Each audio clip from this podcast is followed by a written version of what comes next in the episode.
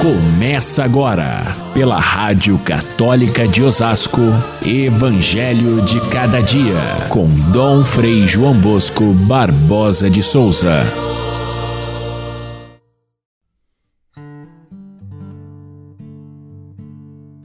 Esta geração é uma geração má. Ela busca um sinal, mas nenhum sinal lhe será dado a não ser o sinal de Jonas. Com efeito, assim como Jonas foi um sinal para os ninivitas, assim também será o filho do homem para esta geração.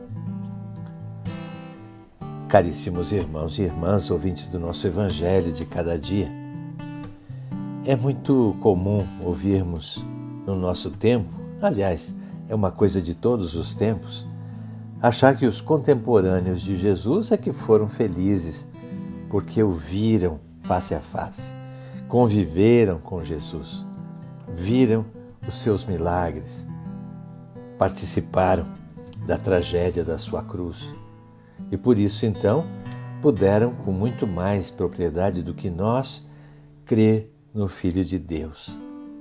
Mas isso não é verdade. Para contrariar esse nosso pensamento, o Evangelho de hoje apresenta um desabafo de Jesus. Ele chama a sua geração, aqueles que eram seus conterrâneos e os contemporâneos, de geração má. E por que exatamente isso? Porque não acreditou na sua palavra. Não acreditou nem mesmo nos seus sinais e muitas vezes atribuíram esses milagres que ele fazia a, a obras do demônio. Achavam que era enganação do povo. Não viam nele, pelo fato de ser uma pessoa que vinha do ambiente pobre, não viam nele de forma alguma possibilidade de que ele fosse o Messias esperado. Deus não faria uma coisa dessa, de enviar o Messias para ser filho de uma família pobre como Jesus era. Aliás, eles tinham a firme convicção de que o Messias, quando viesse, viria de forma espetacular, forte, vencendo os inimigos da fé, impondo para todas as pessoas a verdade de Deus. Para Jesus, não há outra prova, não há nenhum sinal possível, não há nenhum milagre que convença, a não ser a sua própria pessoa, as suas atitudes, as suas palavras. E se não acreditaram nisso, também não vão acreditar nem mesmo vendo um sinal estupendo. A lógica de Jesus é muito clara. Uma pessoa que exige prova, ela não crê de fato. Podemos pegar como exemplo um, um casal, um casal que diz um ao outro: Eu te amo. Se um deles para dizer isso, exige prova e mais prova de fidelidade, de amor, de constância no amor. Se exige prova constante, pode ter certeza que não acredita no amor, não confia no amor. E sem haver confiança, fides, fides, confiança é a mesma coisa que fé. Não havendo fé, não há milagre. Não havendo fé, não há, de forma alguma, amor.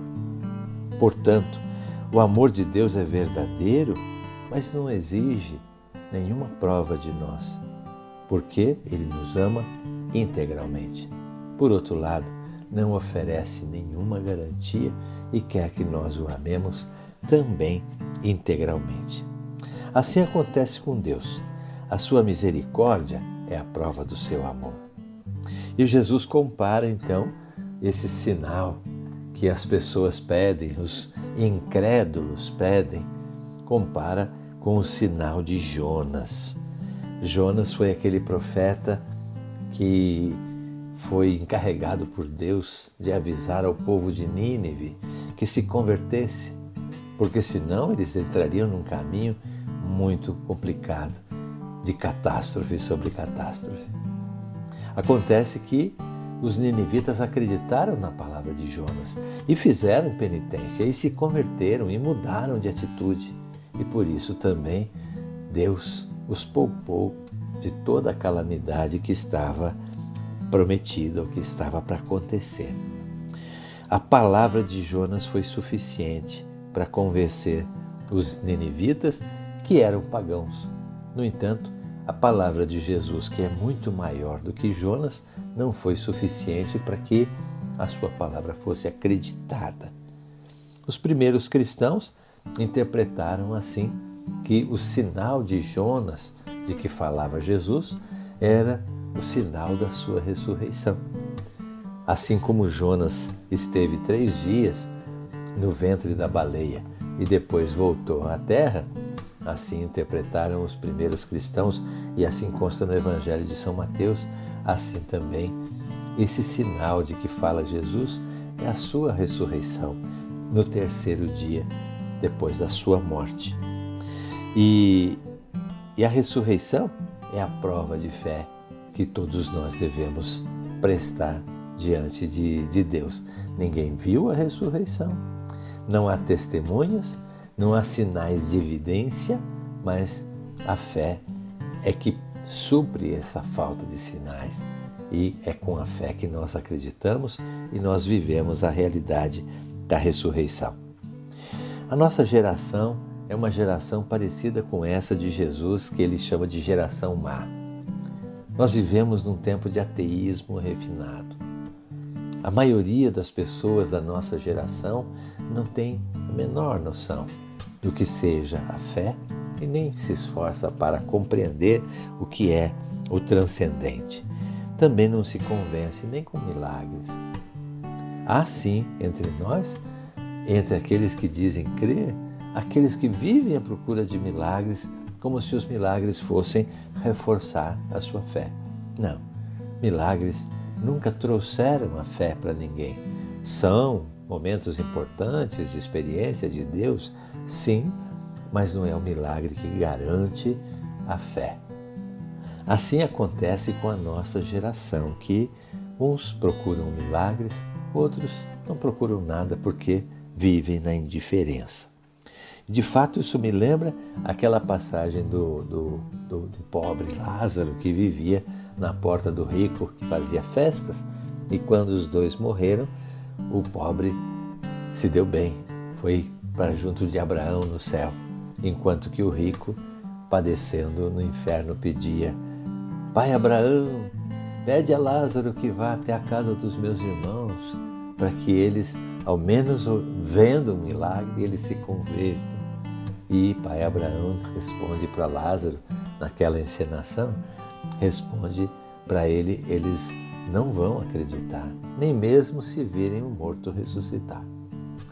É melhor que eles acreditem em Moisés e nos profetas, dizia o pai Abraão.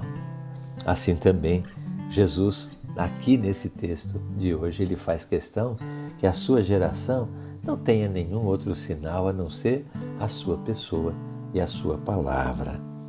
Nós às vezes temos a tentação de pensar que se Deus de repente quisesse dar uma prova verdadeira da sua existência e da sua vontade, poderia produzir algum milagre espantoso.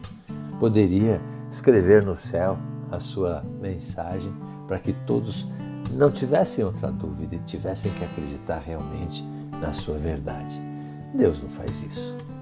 Não faria isso porque simplesmente Ele não quer que as pessoas se dobrem à evidência de um milagre, mas querem que os seus filhos ofereçam o seu coração cheio de amor. O amor, ele acontece na plena confiança e na liberdade e nunca na imposição. Se Deus quisesse, podia ter feito Jesus no momento da cruz, quando as pessoas lhe pediram, prove que você é o Filho de Deus, desça da cruz, e ele tivesse descido, não teria sido de forma nenhuma uma adesão simples do coração, mas sim uma evidência de escravos. Por isso, Jesus, assim como não, não, não caiu na tentação do demônio no início, transformando as pedras em pão, assim também não caiu na tentação de descer da cruz. É isso que Deus oferece para nós, para que nós creiamos o seu amor e a sua misericórdia. Só isso, para que nós não sejamos essa geração sem fé, mas sejamos aqueles, mesmo poucos, que de fato acreditaram na Sua palavra. Fiquem todos com Deus. Até amanhã, se Deus quiser.